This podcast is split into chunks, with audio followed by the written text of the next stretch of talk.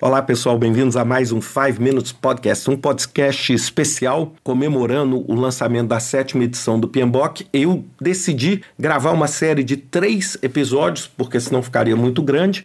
E eu queria começar dizendo o seguinte: que tudo que eu vou estar falando aqui é a minha opinião, não necessariamente a opinião do PMI ou a opinião de outros colegas meus que atuam na área, mas eu queria compartilhar com vocês nesses três episódios o que eu acho que tem sido a tendência dentro do PMBOK. Então, a primeira coisa que a gente precisa entender é o seguinte: o que foi publicado recentemente não é só o PMBOK.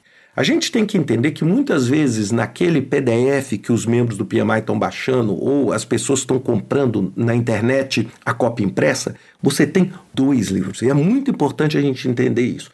Nós temos um livro que é o Standard de Project Management que é a norma ANSI, e esse estándar é que diz respeito aos princípios.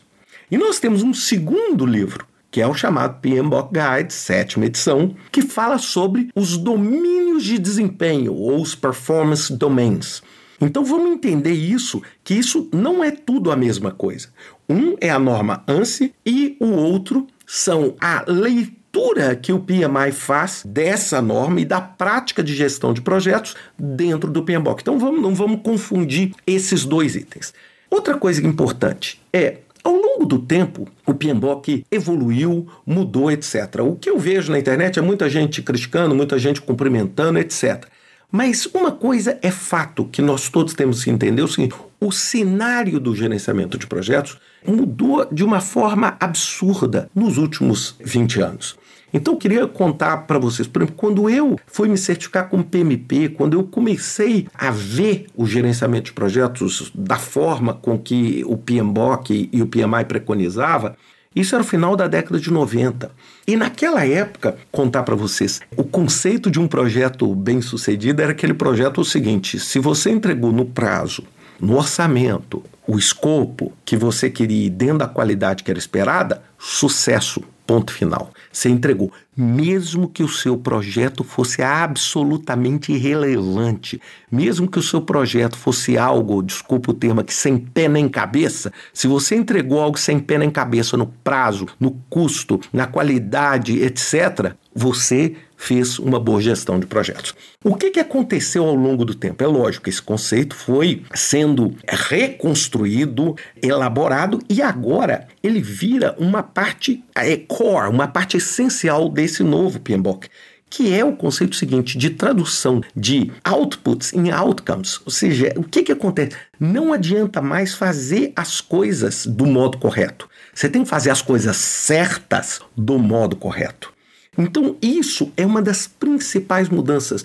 Nós não estamos mais discutindo a conformidade com o plano, nós estamos discutindo acima e além disso. Nós estamos falando numa proposição de valor e o seu projeto entregando valor para a sua organização. E quando eu falo valor, lógico, eu não estou falando só de dinheiro. É entregando valor, contribuindo estrategicamente para o direcionamento. Esse é o primeiro pilar claríssimo de mudança. O segundo pilar que esse talvez seja um dos mais difíceis das pessoas entenderem, é cadê os 49 processos? Cadê as 10 áreas de conhecimento? Sumiu tudo. Então deixa eu explicar para vocês como eu enxergo isso. Primeiro, o PMBOK sexta edição, por mais que ele tenha se esforçado, ele ainda era intrinsecamente visto como um modelo preditivo de gestão de projetos. Ou é que muita gente acha, eu detesto esse nome, mas acha tradicional, etc. E você tinha muita dificuldade de falar que você conseguiria criar um modelo ágil com 49 processos e um guia de 600 páginas. Então, o que, que o PMBOK sétima edição fez? E fez de uma forma muito clara. É como se ele tivesse subido um andar na hierarquia das técnicas de gestão de projetos. Então, o que, que é o PMBOK 7? O PMBOK 7 e o Standard, né, esses dois conjuntos, eles dão o quê? Um arcabouço de como a gestão de projetos e como o comportamento das pessoas dentro de uma atividade de gestão de projeto deve ser. E você escolhe o método. Então, o que, que acontece? A primeira coisa, os processos não acabaram.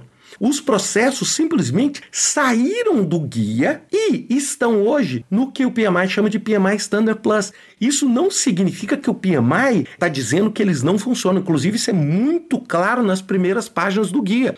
É? Então nós não estamos dizendo assim, acabaram os processos. Não, não acabaram. O PMBOK está se posicionando agora como o quê? Como um arcabouço geral, no qual você pode usar os padrões, os estándares do PMBOK e usar SAFE, e usar Discipline Agile, e usar Scrum, e usar Kanban, e usar PMBOK, e usar Prince, e usar o modelo de competência da IPMA. Você pode usar todas essas que você não está contradizendo o que o PMBOK preconiza.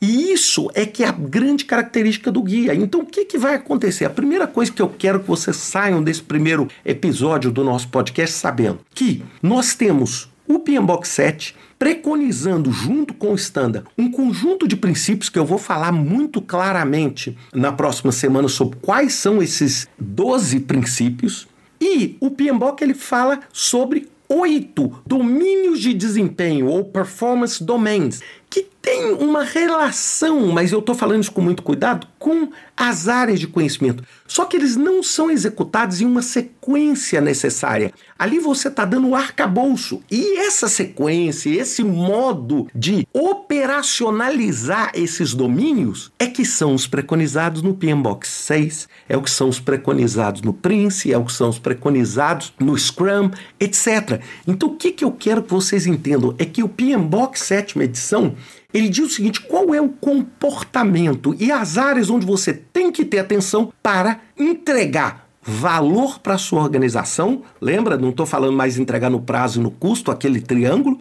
é, de desempenho, mas entregar valor usando o método que você quiser. E, inclusive, pode ser o PMBOK 6. Pode ser os 49 processos sem problema nenhum. Uma coisa não implica no cancelamento da outra. Eu acho que é isso que a gente tem que sair hoje sabendo. Na semana que vem eu vou falar sobre quais são esses 12 princípios e na semana seguinte eu vou falar sobre esses domínios de desempenho ou performance domains. Mas isso fica para a próxima semana. Um grande abraço para vocês e até semana que vem com mais um 5 Minutes Podcast.